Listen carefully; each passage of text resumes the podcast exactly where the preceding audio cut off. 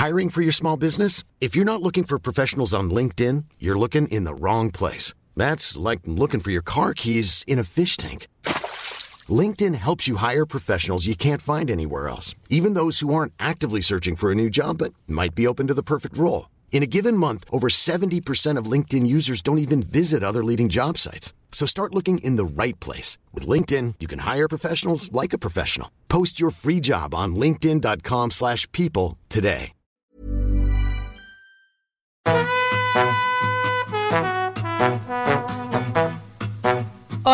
Estás escuchando De piel a cabeza, un recorrido por tu salud con Ana y Rosa Molina. porque sabemos que el conocimiento es la mejor medicina.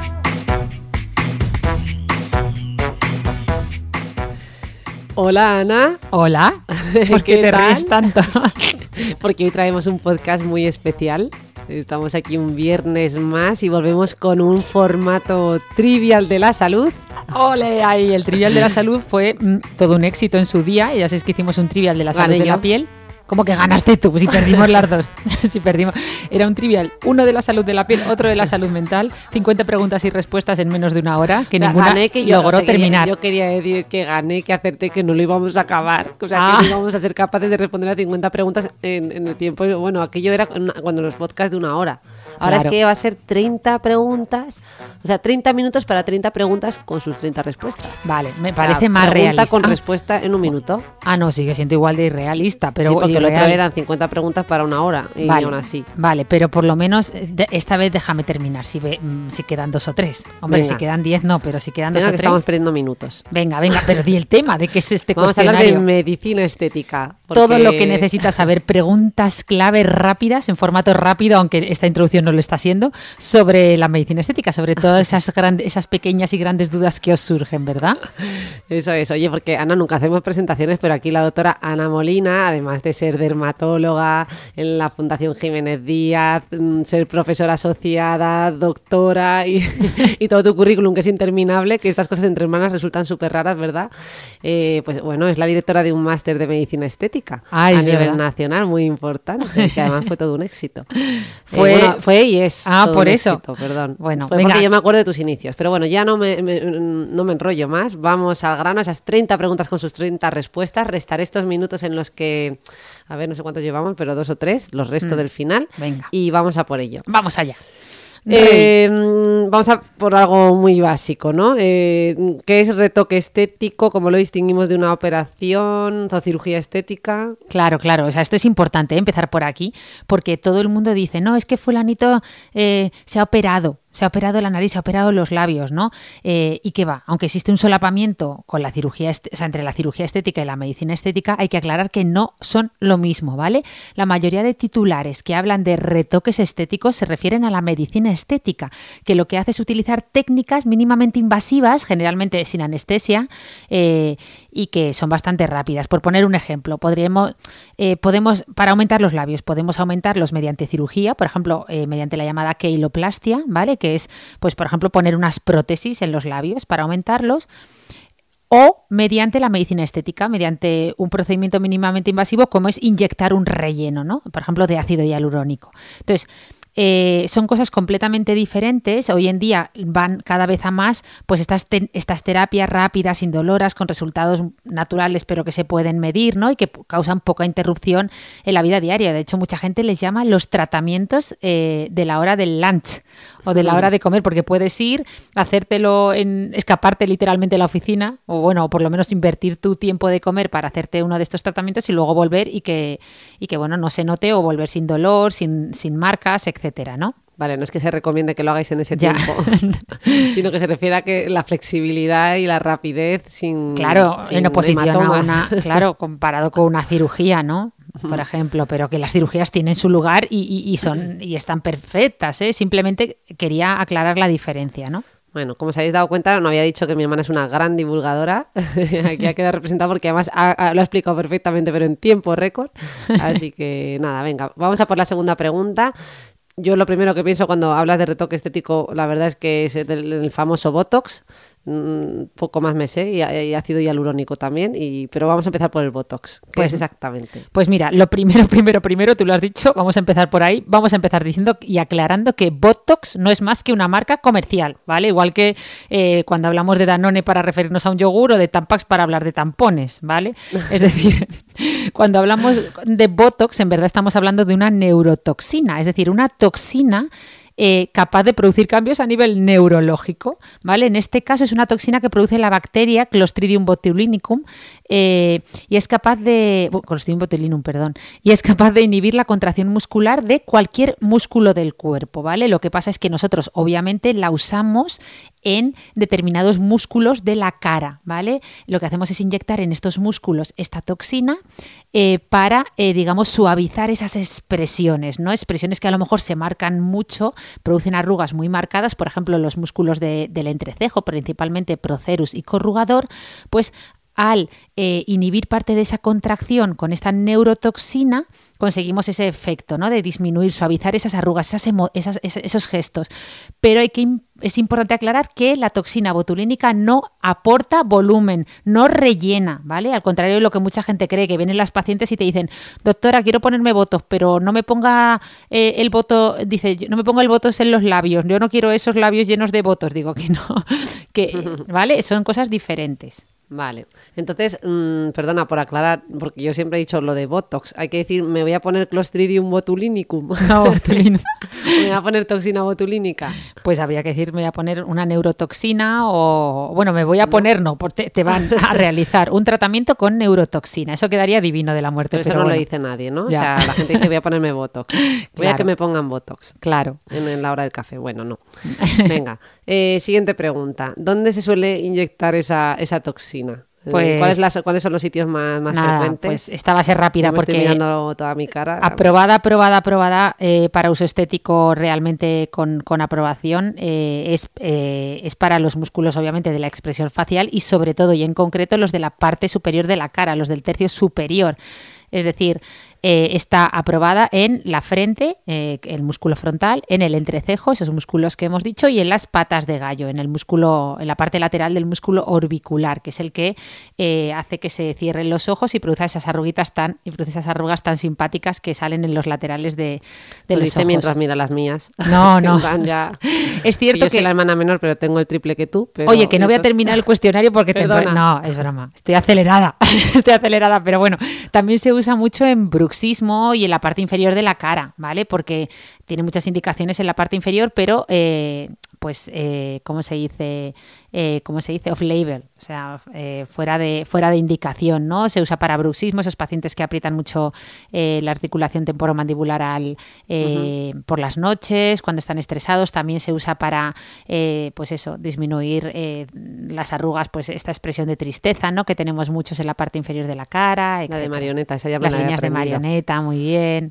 Venga, pues entonces, otra pregunta más que tiene que ver con algo que has dicho en la primera y que se me ha olvidado decirlo, que básicamente has mencionado lo, que la gente te dice que no les pongas botox en los labios y yo es que hubiera pensado que en los labios lo que se pone son rellenos, ¿no? Justo, eso, los rellenos, Ah, los rellenos vale. muy bien, los rellenos, como dice su nombre, son sustancias que rellenan, que aportan volumen y que podemos inyectarlos en cualquier zona de la piel, ¿vale? Sobre todo los usamos en la cara, el cuello y las manos, ¿no?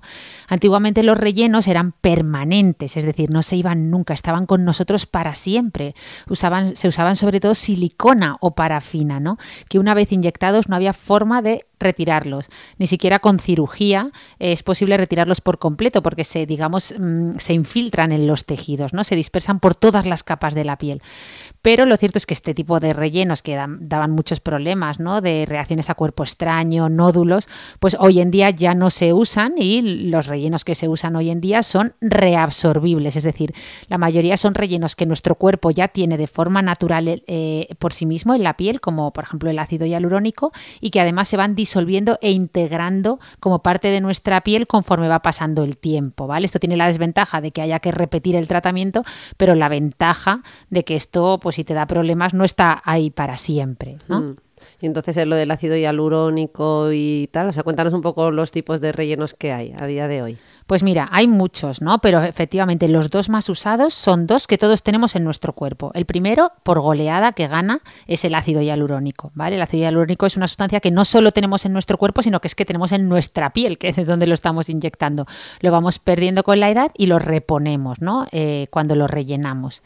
Y luego eh, también la hidroxiapatita cálcica eh, es otro relleno muy usado hoy en día que, que tenemos también en nuestro organismo, sobre todo en los huesos, en, los dientes, etcétera, ¿vale?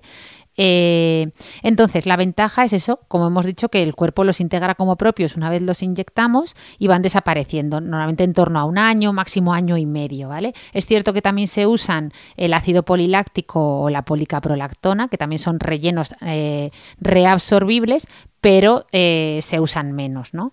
Mm. Jope, hidroxiapatita, poliláctico, policarapolotona, o como hayas dicho. En fin, vamos a poner a, por el que el único que yo me sé, que es el ácido hialurónico, y cuéntanos un poco más de este y por qué está tan de moda. Hombre, eh, está tan de moda primero porque es algo que, es lo que, digamos, es, un, es el material que todos tenemos en la piel, es una sustancia que, es la que, digamos, es capaz de retener el agua en nuestra piel, ¿no? Y por eso hace que nuestra piel esté como, pues eso, más voluminosa, más hidratada. Eh, entonces, normalmente el ácido hialurónico forma parte de la segunda capa de la piel, de la dermis, ¿vale? Y es una molécula muy higroscópica. E higroscópico significa que tiene mucha capacidad de atraer agua y retenerla. Es decir, el ácido hialurónico es capaz de multiplicar su volumen eh, bueno, muchísimas veces una vez que lo inyectamos, ¿no? Inyectamos una especie de gel reticulado que una vez que lo depositamos en la piel, eso empieza a captar agua y por eso siempre le decimos a las pacientes, no es solo el efecto que te ves ahora de volumen, sino que esto seguirá aumentando conforme se vaya hidratando, ¿no?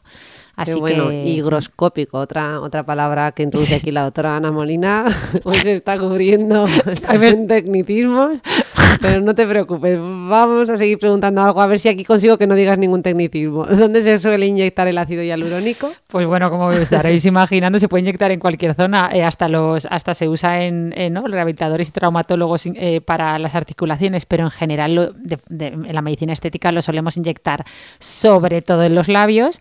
Eh, que es el más conocido, pero bueno, también mucho en los pómulos, también a ambos lados de la boca para mejorar estas arrugas nasolabiales, ¿verdad? O de la sigue Mirando, me sigue mientras habla. no, no. También en la nariz para realizar esa famosa rinomodelación sin cirugía, ¿vale? Es decir, eh, modificar pues el perfil de la nariz en algunos pacientes y bueno, en general en, muchas zonas de, de la cara, ¿no? Vale, y esta pregunta imagino que te la hará un montón de gente. Eh, ¿Qué ocurre si no te gusta el resultado? ¿Se puede hacer algo? O sea, se puede...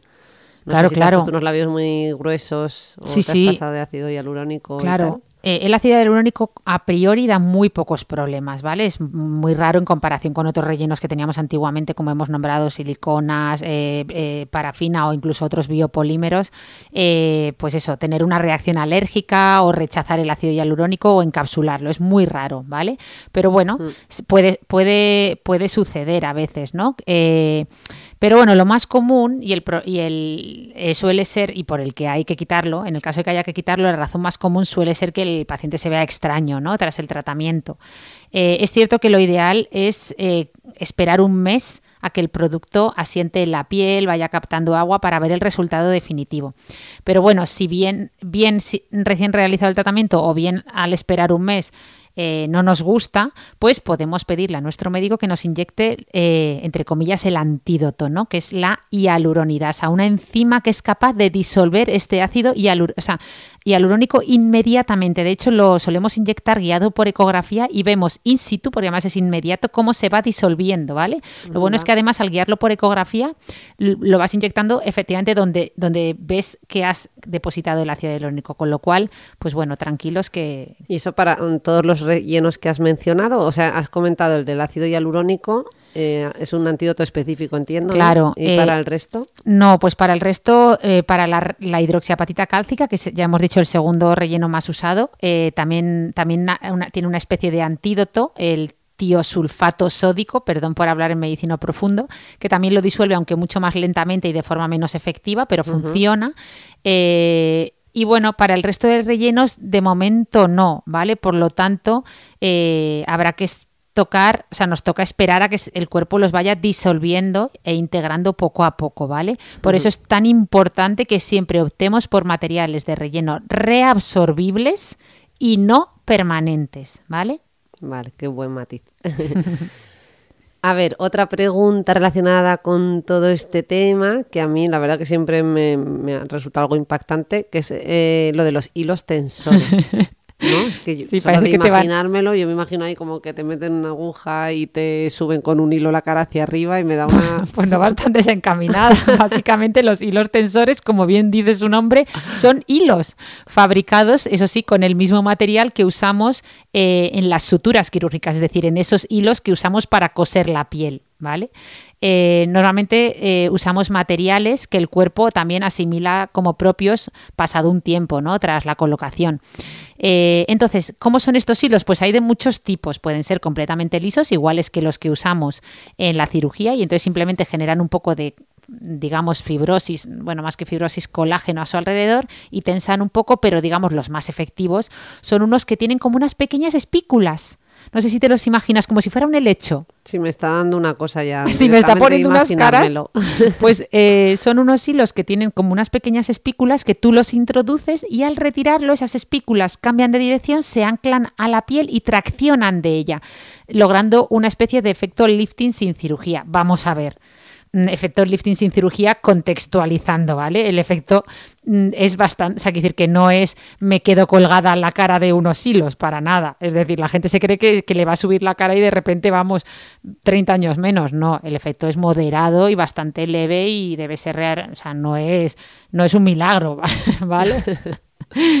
Bueno, entonces si tú tuvieras que elegir un tratamiento estético por, por el cual empezar, pues ninguno por, de los que tú has comentado. Es decir, no empezaría por, ni por eh, la toxina botulínica, ni por los rellenos, ni por los hilos tensores. Empezaría por un tratamiento de calidad de la piel, que parece mentira que te hayas olvidado, que de hecho es por donde empecé cuando te pillé a ti por banda. ¿Qué te hice? Te hice un tratamiento láser para ah, quitarte todas esas manchitas. Es decir, yo empezaría de verdad, mejorando. Y regañadientes, ¿verdad? Y luego salí maravillada. Digo, pero vamos, eso sí que me impactó. Claro, la casa, o sea, ella se ha demostrado. Decía, si solo tengo dos manchitas, déjame en paz. Si yo eso me notaba con maquillaje, mi hermana se empeñó porque se lo ibas a hacer a una amiga que se casaba. Claro, o sea, al final eh, vienen todos los pacientes lo mismo, queriendo empezar la casa por el tejado. Me quiero poner eh, eso, toxina botulínica, quiero inyectarme relleno en los labios. A ver, vamos a tratar la piel lo primero, porque además ya se ha visto que es lo que mayor impacto tiene en la percepción de la belleza, ¿vale? Una piel eh, luminosa, sin manchas, sin daño solar, sin esas pequeñas venitas dilatadas o, o con luz, es lo que más influye en la percepción de la belleza por encima de las arrugas o la flacidez, ¿vale? Por eso vamos a empezar por lo más importante, que suele además ser lo más económico y lo que reporta, pues eso, mayores alegrías. Oye, ¿y todo esto tiene que ver con la radiofrecuencia?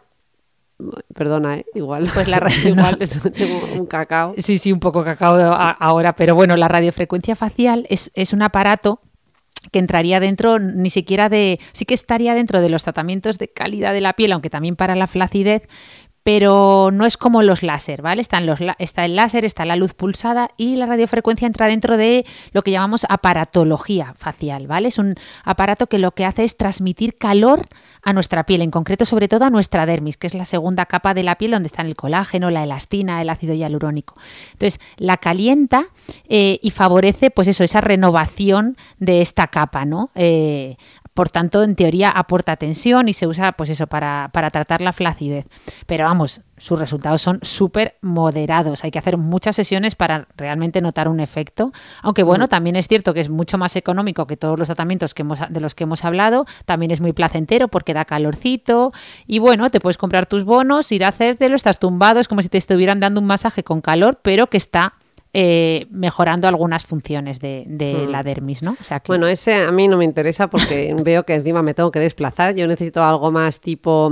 Tú alguna vez me has dado unos geles pequeñitos que me dices, esto te hace un poquito de peeling, póntelo por la noche. Y yo alguna vez me lo he puesto y en 10 minutos me ha puesto la cara roja como un tomate. Mi marido se ha quedado asustado y de ¿qué te has hecho? y, cuéntanos un poco, eh, ¿no? Eso, a mí me interesa más el peeling que te puedas hacer en casa, bueno, o el que hagáis en consulta, pero cuéntanos un poco de esto. A ver, peeling es, para empezar, eh, es otra palabra. No, no, lo he usado ni apropiadamente, ¿no? No, no, no, no, sí lo has usado bien. Peeling es una palabra que hemos adoptado del inglés y que significa pelar, ¿vale? Es decir, realizar una exfoliación controlada de la piel mediante sustancias químicas, ¿vale? Ya sean ácidos o mediante sustancias físicas, lo que se llama la microabrasión. ¿no? Entonces, eh, en consulta sobre todo realizamos peelings químicos, es decir, con ácidos, por ejemplo, como el tricloracético o el fenol, eh, que lo que hacen es eso, quemar las capas superficiales de la piel, ¿no? Eh, y en función de esto hablamos de, peelings superficiales, si se queda muy en superficie, medios o incluso profundos, ¿vale? Imagínate cuando lo que haces es quemar esas capas superficiales de la piel para que tenga que, que crecer de nuevo, pues esto va a ser muy útil en patologías como manchas, es decir, principalmente melasma, es donde lo usamos, pero también para tratar el acné, para dar luminosidad antes de un evento, para mejorar cicatrices, etcétera, ¿vale? Obviamente estos peeling también se pueden usar como tú muy bien decías, con cosméticos que incluyan exfoliantes en su composición, como hidroxiácidos o retinoides, y hacerlos de forma más leve, pero continuada en casa, ¿no? Vale, y me he acordado justo, ya que he mencionado a mi pareja, digo, oye, eh, yo todo esto solo pensar en mujeres, pero mm, los hombres también se hacen todos estos tratamientos, imagino. Cuéntanos cuáles son los tratamientos más demandados por los hombres. Pues a ver, sin duda el más demandado es la masculinización facial, ¿no? Lo que se llama, es decir, hacer a un hombre parecer más hombre entre comillas, teniendo en cuenta, asumiendo estos estereotipos de género, eh, sexo, etcétera, de las que de las de los cuales ya estuvimos hablando en un episodio, ¿vale? Pero bueno, eh, en, lo que hacemos es inyectar sustancias de relleno, eh, por ejemplo, en, zonas concretas de la cara de los hombres, eh, para hacerlos sobre todo más angulosos, por ejemplo, la mandíbula. Eh, todos los hombres se ha visto que resulta muy atractivo y resulta eh, muy demandado pues tener esa una mandíbula como muy angulosa, ¿no? Para que os hagáis una idea como la de Brad Pitt o Angelina Jolie o Jennifer Aniston, ¿no? Esto en los hombres resulta muy atractivo. Pero esto es más frecuente que, que otros tratamientos de estética. Sí, sí, sí. Lo más, lo más comúnmente esa que hacemos en hombre es la masculinización, ¿vale? Que es sobre todo poner ácido hialurónico a nivel del ángulo de la mandíbula, digamos, aumentar el, ancho de la cara y angularla y también un poquito a nivel de, los pómulos para hacerlos como más marcados. Obviamente también la toxina botulínica y obviamente, como no, yo creo que por encima, y no tengo estadísticas, pero yo creo que obviamente gana, y ya he dicho obviamente cinco veces, el trasplante capilar, ¿vale? Que se nos olvidaba el trasplante, claro. Es verdad, es verdad. Oye, Ana, Vamos con la pregunta número 15. Estamos en el ecuador del podcast. Dijimos 30 para 30. Te aviso que llevas cuatro minutos de demora, aunque tú te creas que, que no lo estabas controlando. No, no, no, no yo aquí estoy visualizando. de hecho, creo que, yo, no. Sí, sí, sí. Pues venga, corre. Vamos a voy ver. por la siguiente. Eh, tema arrugas de cuello y escote, que esto me lo preguntan a mí mis amigas para que te lo pregunte. Ever catch yourself eating the same flavorless dinner three days in a row? Dreaming of something better? Well, HelloFresh is your guilt-free dream come true, baby. It's me, Kiki Palmer. Let's wake up those taste buds with hot, juicy pecan-crusted chicken or garlic butter shrimp scampi. Mm. Hello Fresh. Stop dreaming of all the delicious possibilities and dig in at HelloFresh.com. Let's get this dinner party started. Many of us have those stubborn pounds that seem impossible to lose, no matter how good we eat or how hard we work out. My solution is PlushCare. PlushCare is a leading telehealth provider with doctors who are there for you day and night to partner with you in your weight loss journey. They can prescribe FDA-approved weight loss medications like Wagovi and Zepbound for those who qualify. Plus, they accept most insurance plans. To get started, visit plushcare.com slash weight loss. That's plushcare.com slash weight loss. ¿A ti? pues ¿Existe algún tratamiento para esto? Sí, sí, existen, existen. Cada vez se realizan y demandan más, ¿vale? Tratamientos en estas zonas. Lo más usado, obviamente, ahí es el láser, eh, pero también se pueden usar eh, rellenos diluidos para mejorar esas arruguitas marcadas eh, y en algunas ocasiones el llamado baby botox, es decir, toxina botulínica muy diluida e inyectada de forma muy superficial para mejorar un poco lo que es la, la calidad de la piel, ¿vale? Vale, y la siguiente pregunta de mis amigas sería, oye, ¿y estos, bueno, este o en general, los tratamientos estéticos, qué riesgos tienen? Ah, bueno, pues bien, bien, bien pensado. Pues a ver, eh, los tratamientos estéticos, a pesar de ser más sencillos y necesitar mucha menos preparación que la cirugía, eh, tanto anterior como posterior, sí que tienen riesgos, ¿vale? Eh, más allá de que nos guste más o menos el resultado, lo cierto es que puede haber tres tipos principales de complicaciones, ¿vale? Y esto es importante. Por un lado, con la toxina botulínica podemos tener parálisis musculares excesivas, de ahí esas caras que parecen hasta de susto, ¿no? O completamente inexpresivas, que dices, Dios mío, está paralizada. Esto no es un efecto como tal de la toxina, sino que, nos, más bien de que nos hemos pasado con la dosis, ¿no? Eh, también con los rellenos suele haber lo que se llama infartos, bueno, suele, puede, perdón, eh, lo, llama, lo que se llama eh, mm, infartos o necrosis de tejido, es decir, eh, por equivocación o por error. Mm, ahora hoy en día ya se cada vez se intenta inyectar más guiados por ecografía, pero en verdad cuando inyectas un relleno, a, pesar de que aspiramos, etcétera, puedes inyectarlo de forma involuntaria dentro de un vaso sanguíneo, ¿vale? Con lo cual el territorio de la piel irrigado por ese vaso sanguíneo va a producir, pues eso, va, va, se va a producir un infarto, ¿no? La definición de mm. infarto o isquemia es un poco eso, ¿no? Entonces, bueno, pues para eso tenemos el antídoto. Si nos damos cuenta rápidamente de que hay una zona de la piel que se está poniendo muy roja o muy blanca o como amoratada, pues se puede tratar. Mm. Eh, es, es, muy raro, ¿eh? eh obviamente. Y luego el, efecto más común, porque hemos nombrado uno de los efectos más comunes mm, secundarios de la toxina, uno de los efectos secundarios más comunes de los rellenos, pues con el pil y no los láseres, con los tratamientos de calidad de la piel, quizá lo más común es que nos pasemos eh, y hagamos quemaduras, ¿no? Y esas mm. quemaduras luego dejen una pigmentación residual o una cicatriz. Pero bueno, eh, también eh, es poco común, ¿no? Sobre todo si nos trata un dermatólogo. Mm. Y esto me trae a la mente eh, la siguiente pregunta, que es, eh, ¿estarían, o sea, hay algunas enfermedades que pueda tener la persona que va a hacerse un tratamiento estético que contraindique la realización de este tratamiento? Pues a ver, en general sí. Eh, es cierto que, por ejemplo, los pacientes con enfermedades autoinmunes o que están en tratamiento inmunosupresor deben consensuar siempre antes con su médico si se van a realizar eh, estos tratamientos. Por ejemplo, en el caso de enfermedades autoinmunes como el lupus, la artritis reumatoide, lo que recomendamos es esperar a épocas eh, en las que no haya brote de la enfermedad.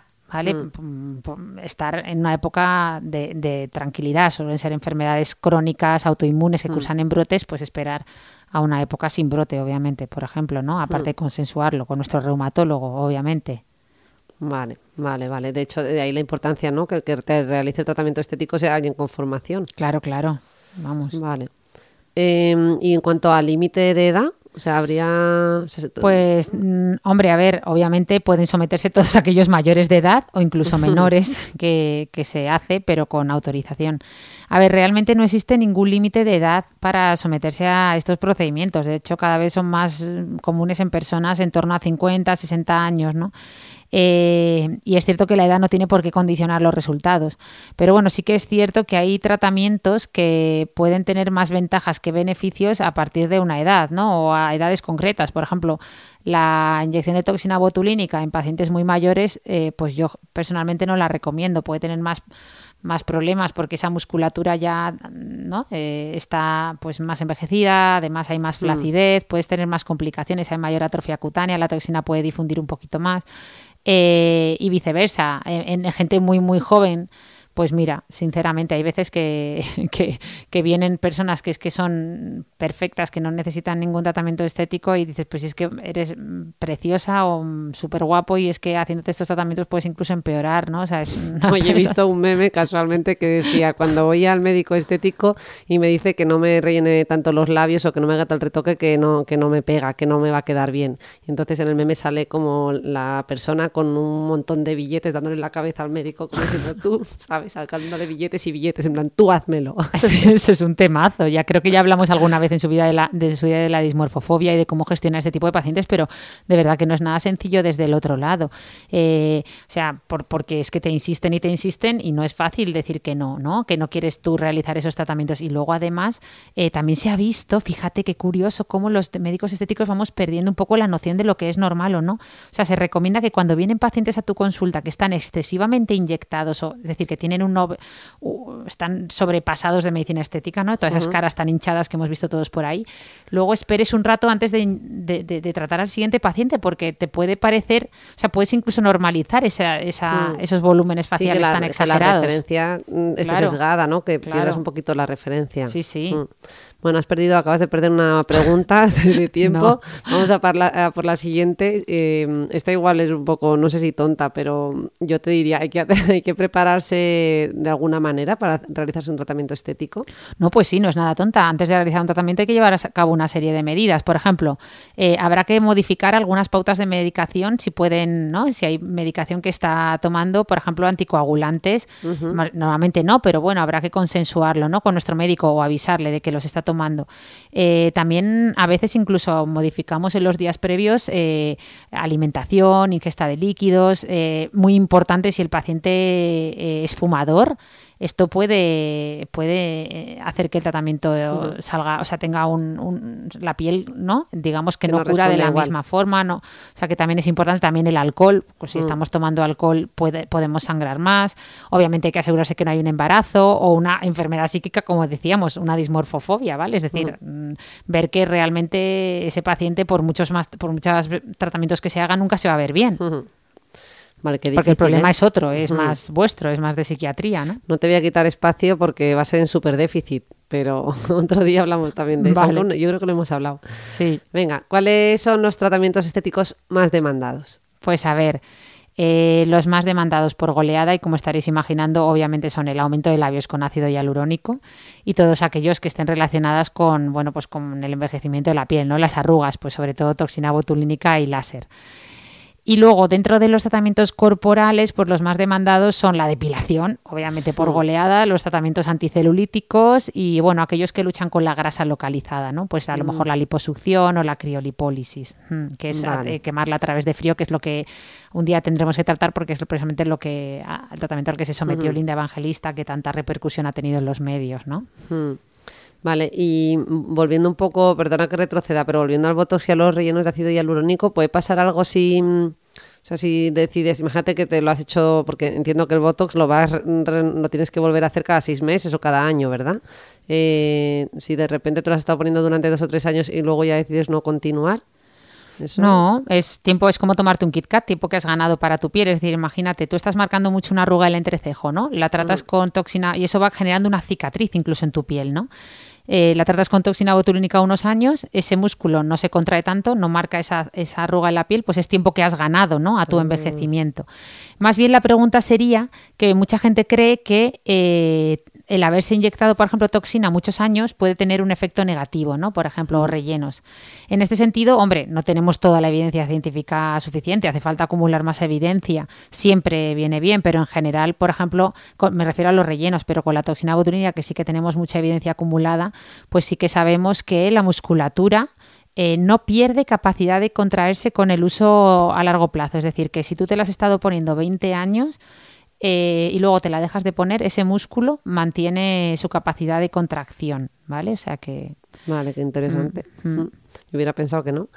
no. Vale. eh, otra pregunta que imagino que te hará mucha gente, que es lo de si necesitamos, bueno, si tenéis que poner anestesia en los tratamientos de medicina estética. Pues a ver, la mayoría se realizan eh, y son, se toleran muy bien. Es cierto que, bueno, que a veces usamos frío, ¿no? Que el frío ya sabéis que, que es anestésico. Bueno, no es que sea anestésico, es que la piel se equivoca, ¿no? Y no es capaz de transmitir, por ejemplo, mucho dolor y frío a la vez, ¿no? Entonces, eh, bueno, el frío lo utilizamos muchas veces, pero bueno, si un paciente lo solicita, pues se puede usar también una crema anestésica unos minutos antes, eh, normalmente mínimo 10, 20 minutos eh, o incluso eh, inyectar, ¿vale? Un poco de anestesia en la zona anestesia eh, regional, es decir, un- hacer un bloqueo, por ejemplo, o anestesia tópica, inyectarle en la zona donde vamos a, a, por ejemplo, introducir un hilo tensor y, y ya está, y así molesta menos. Y también imagino que utilizaréis distintas técnicas para, para inyectar, ¿no? De forma segura ya y sé por qué, Ya sé por qué me preguntas esto, por las cánulas, ¿no? ¿Te acuerdas cuando viste la cánula y pensaste que era una aguja y dijiste, no, socorro, eso no me lo metas en la piel? A ver, normalmente, la, eh, por ejemplo, para, para inyectar eh, rellenos, eh, podemos inyectarlos con agujas muy finas o mucho mejor con cánulas. Las cánulas son como una especie de tubito muy fino, ¿vale? Eh, que tiene una punta roma, es decir, es incapaz, o en general es muy raro, que sea capaz de penetrar o canalizar una arteria o un vaso sanguíneo. Por eso nos evitamos esos riesgos de que habíamos dicho de que, bueno, pues que a veces el relleno lo inyectemos por error dentro de un vaso, ¿no? Entonces esto es muy interesante eh, porque a diferencia de la aguja son mucho más seguras, ¿no?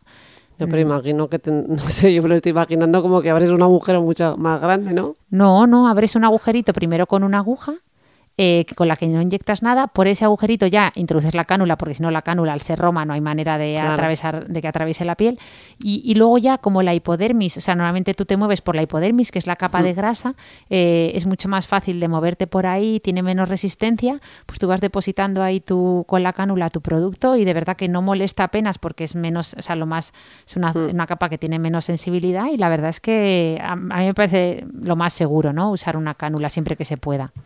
Vale, venga, siguiente. ¿Qué es el factor de crecimiento? Estoy cambiando ahora, me voy un poco de tema, ¿eh? pero ¿qué es el factor de crecimiento o plasma rico en plaquetas? Que esto ah, también yo lo he oído comentar mucho.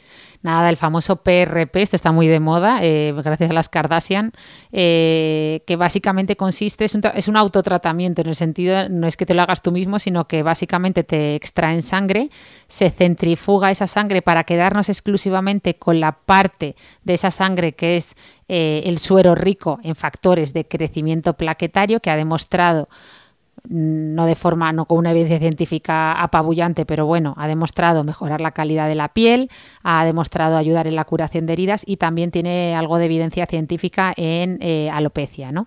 Entonces, bueno, se usa en esos cuadros. Es cierto que tiene también mucho efecto, no, por el mismo plasma rico en plaquetas, sino por la micropunción de repetición.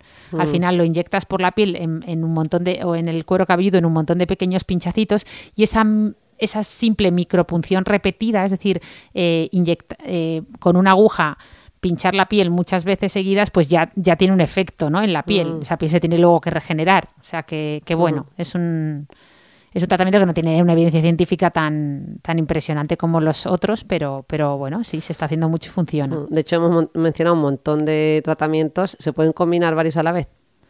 Eh, Sí, sí, sí, mm, se pueden combinar eh, en una sola sesión. No es lo más recomendable, pero es cierto que hoy en día se suele hacer mucho. Lo más común es combinar toxina botulínica para mejorar las arrugas de expresión de la parte superior de la cara y rellenos de la parte inferior de la cara, por ejemplo, un, relleno de labios, ¿no? Para un aumento de labios o, el, o para quitar los surcos de la sonrisa o un poco en mm. los pómulos. Y bueno, también se puede combinar con hilos tensores y con algunos aparatos, ¿no? Como radiofrecuencia, ultrasonidos, etcétera. Es cierto que ya con Seguro que hay gente que te, dice, que te dirá, quiero un pack completo. Sí, sea. yo ahora ya sabéis que llevo seis meses de excedencia, pero cuando estaba en la consulta había gente que venía, vengo de Bruselas, vengo de Bélgica y vengo a hacerme todo esto y tú, Dios mío, ya no porque no se pueda en un mismo día, sino porque es que no tengo literalmente tiempo. Tienes una cita de 30 minutos, pero bueno, eh, en general la mayoría de tratamientos se pueden combinar, ¿vale? Y también si son pacientes que están tomando Dercutane, ¿no? El famoso Roacutan, que todo el mundo se cree que no se puede depilar, no se puede hacer muchos tratamientos y sí, sí que se puede. Lo que pasa es que siempre que sea una dosis baja, ¿no? De esta medicación que ya sabéis que se usa para acné y que va muy bien, ¿no? Con muy buenos resultados. Vale, y mm, hemos hablado mucho de los tratamientos de la cara, pero mm, con respecto a los tratamientos estéticos corporales, ¿cuáles son los más efectivos? Pues a ver, lo que nos pasa con los tratamientos corporales es que en general son mucho menos agradecidos porque los resultados no se notan tanto como los de la cara, ¿no? Y es necesario, aquí sí que es necesario combinarlos y combinarlos y combinarlos y hacer muchas sesiones para obtener buenos resultados. Además de, obviamente, combinarlos con qué? Pues como tú muy bien dices, con hábitos de vida saludable, ¿vale? Dicho esto, si hubiera que elegir los más eficaces, pues bueno, sin duda estaría la criolipólisis, esa eliminación de grasa localizada con frío, sin cirugía, lo de lo que hablábamos de Linda Evangelista, que a pesar de toda esa polémica es un tratamiento muy efectivo y muy seguro. O bueno, la lipoescultura, ¿no? Que es como una liposucción pero más suave, que a veces se suele asistir con láser, etcétera, ¿no? Y, y lo de la marcación abdominal tiene que ver con eso. Eh, ah, sí, sí, sí, totalmente. La marcación abdominal eh, es un tratamiento muy similar a la liposucción que se realiza, de hecho, apoyada de tecnología láser y lo que se hace es definir el abdomen para simular esa tableta de chocolate, ¿no? esa estructura eh, abdominal. Digamos que, al igual que una liposucción tradicional, se basa en una técnica aspirativa, es decir, se introduce una cánula de punta roma en el tejido graso que va aspirando la grasa localizada. Eh, y claro, al eliminar ese tejido adiposo que dificulta la visión de la musculatura, pues con la misma cánula se perfilan las hendiduras que los separan, ¿no? Y se hace como ese, ese dibujo. Bueno, pues eso yo lo veo complicadísimo. No sé, yo. Yo voy a volver a la cara. Vamos a, otra pregunta muy habitual, que es el tema de, la papada. Bueno, la cara o el cuello en este caso, ¿no? Bueno, no sé. Cuéntanos, em, en este caso, ¿hay tratamiento inyectable o menos invasivo o hay que ir directamente a cirugía?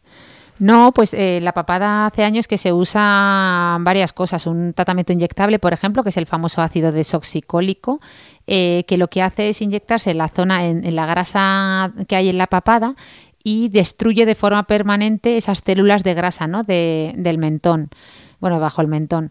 Es cierto que que es un tratamiento efectivo porque nos ayuda a redefinir la línea mandibular, eliminar la papada, pero vamos, no sirve para todo el mundo, eh, ya que mucha gente lo que tiene ahí no es grasa sobrante, sino piel sobrante, ¿vale? Mm. Es decir, tiene flacidez de la piel y ahí no hay grasa. O al revés. O sea, que ahí sería cirugía. Claro, o al revés, tiene un sobrepeso a nivel general, es decir, no solo en la papada, en todos lados, entonces esa persona mejor que pierda peso y, entonces mm. se irá la grasa de la papada, ¿no? Eh, digamos que este, este tratamiento del ácido desoxicólico inyectado que hemos hablado tiene, sobre todo, está indicado para gente entre 20 y 60 años con acúmulos grasos en esa zona más bien de tipo genético, ¿no? Más que más que más que nada. Vale, la última pregunta, Ana, la última, la última. Eh, y en realidad es casi un retroceso porque hemos mencionado un montón de tratamientos y se nos olvida la mesoterapia. Ahí que esta sí que te la he oído yo a ti comentar un montón, ¿no? Sí, que es eso de inyectar vitaminas. Nos hemos inyectado de las famosas, me voy a poner unas vitaminas. que en el fondo, bueno, pues a ver, vamos a dos, dos, conceptos. Hablamos de mesoterapia para referirnos a tratamientos inyectados en las capas superficiales de la piel para mejorar su aspecto, luminosidad, hidratarla, etcétera se suelen hacer con complejos preparados que es verdad que, incluyen vitaminas, pero es cierto que la mayoría de estos complejos lo que incluyen y que realmente funciona es ácido hialurónico, ¿vale? De bajo peso molecular, puede ser no reticulado, pero mejor si tiene algo de reticulación para que, para que bueno, pues mantenga el efecto. Y esto es lo que realmente consigue hidratar la piel mejor y mejorar la calidad de la piel, más que esas famosas vitaminas que tienen un efecto más bien flash, ¿vale? O sea que cuando alguien, cuando os, queráis hacer una mesoterapia, eh, yo no me pondría, no me haría una mesoterapia de vitaminas, me haría una mesoterapia con ácido hialurónico de bajo peso molecular, ¿vale? Que sea eh, poco denso, pero que sí que tenga algo de reticulación. Pero bueno, esto obviamente vuestro médico os dará, mm, dirá un poco todos los tratamientos existentes. Pero bueno, no me enrollo más que bueno, Ana, Ana, 40 minutos. Prueba, prueba no superada. bueno, por lo menos. nada, no sé cuántos han sido, 40 casi. No, no, bueno, 40 con quitamos 3 o 4 que de, de rollo no. No, no, eso era sin quitarlos. Eso era, bueno, ya, o sea, quitándolos. En verdad ha sido 35. Y, y además, eh, bueno, tengo. tengo Yo también he hecho incisos, pero muy pocos. Sí, la verdad es que has sido bastante moderada. Tengo que agradecerte que me hayas dejado terminar. Pensaba que ibas a ser tan hardcore y tan dura como la última vez que me cortaste y no hubo más tu tía. No, de hecho, tenía, eh, voy a decir la verdad, tenía 30 preguntas, pero había una que, mm, que era medio duplicada y me la he saltado. O sea, en realidad te he hecho 29. Fíjate. Joder, macho, y siempre recalcando, ah, dame algo de enhorabuena, refuerzo algo de enhorabuena te voy a dar, eh, bueno, lo has explicado súper bien. Yo, mm, como no me da tiempo de leerme todo tu Instagram, arroba doctora Ana Molina, dr. Molina, donde cuenta todas estas cosas y yo todavía no me las sé. Oye, ¿es verdad que es la primera vez que no te he visto bostezar eh, cuando yo hablo? Sí, es que hoy he dormido bien. Ah, he dormido. Joder, macho, no has dormido bola en vez de decirme es que lo has hecho muy interesante. es, verdad, no... pero espera, que ahora venía mi refuerzo, que se lo tenía ah. preparado. Quería decir que ya que hablábamos de vitaminas, digo, hoy con mi hermana mm, hemos hecho, o sea, mm, tú has hablado de quitar arrugas y yo siempre digo lo de las arrugas cerebrales, que en teoría, en teoría, ¿no? Cuantas más arrugas cerebrales quiere decir que mejor. Y es que mm, yo he estado desarrollando nuevas arrugas cerebrales porque he aprendido un montón de términos contigo. Clostridium botulinicum. Bueno, en realidad me lo sabía. Eh, sí, botil, boti- me lo sabía, ya no, ya no me lo sé. En realidad, que, eh, bueno, voy a repasar palabras eh, técnicas que a mí se me habían olvidado.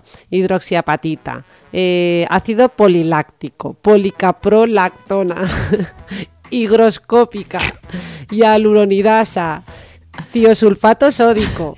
Eh, ¿Qué más? Eh, bueno, por aquí Oye, es qué buena alumna eres, qué montón, buena ¿eh? alumna eres, Hombre, porque no nos da tiempo, pero me gustaría ahora obviamente. preguntarte esas palabras de forma individual, a ver si sabrías, si, si sabes contestarme lo que son. Pues pero seguro bueno. que no. Reticulación, eh, ácido desoxicólico, criolipólisis. Bueno, ese es un poquito más un poco conocido. hoy, perdón. No, al revés, hemos aprendido un montón, PRP. un montón. Hombre, es Buah. que eso, eso no lo puedes traducir, ¿no? Si el nombre del ácido es Claro, así, no, ácido no- no hay traducción ya de divulgadora que puedas hacer. Pero bueno, se ha entendido, ¿no? Se ha Eh, entendido era, para, era un cuestionario de medicina estética para Hemos aprendido un montón, por eso para- hemos aprendido un montón de vocabulario. Bueno, como tú bien dices, si luego nos lo preguntas, se nos habrán olvidado la mayor parte de los términos. Pero nada, muchísimas gracias, muchísimas gracias a todos los que estáis ahí al otro lado del micro en aprendiendo de temas tan Spotify, diversos. en Evox, en Apple esas en estrellitas, Google ¿no? Podcast, dejadnos algún comentario, decidnos si os, porque hemos repetido esto del cuestionario de la salud gracias a vuestros comentarios, o sea que nos dijisteis que os había gustado y hemos dicho, pues venga, otro cuestionario rápido, otro trivial, o sea que dadnos feedback, os habéis cansado de los trivial, queréis que queréis que tratemos Eh, y nada. mm, Que muchas gracias. Próximo trivial de la salud mental. venga, otra vez. otro Bueno, de algún campo de salud eso de algún campo. Si lo votan. Eso, o sea, va a ser votado, ya verás. Bueno, pues un beso enorme, un abrazo Un gigante. abrazo. Gracias por escucharnos. Nos vemos el próximo viernes. Adiós. Adiós.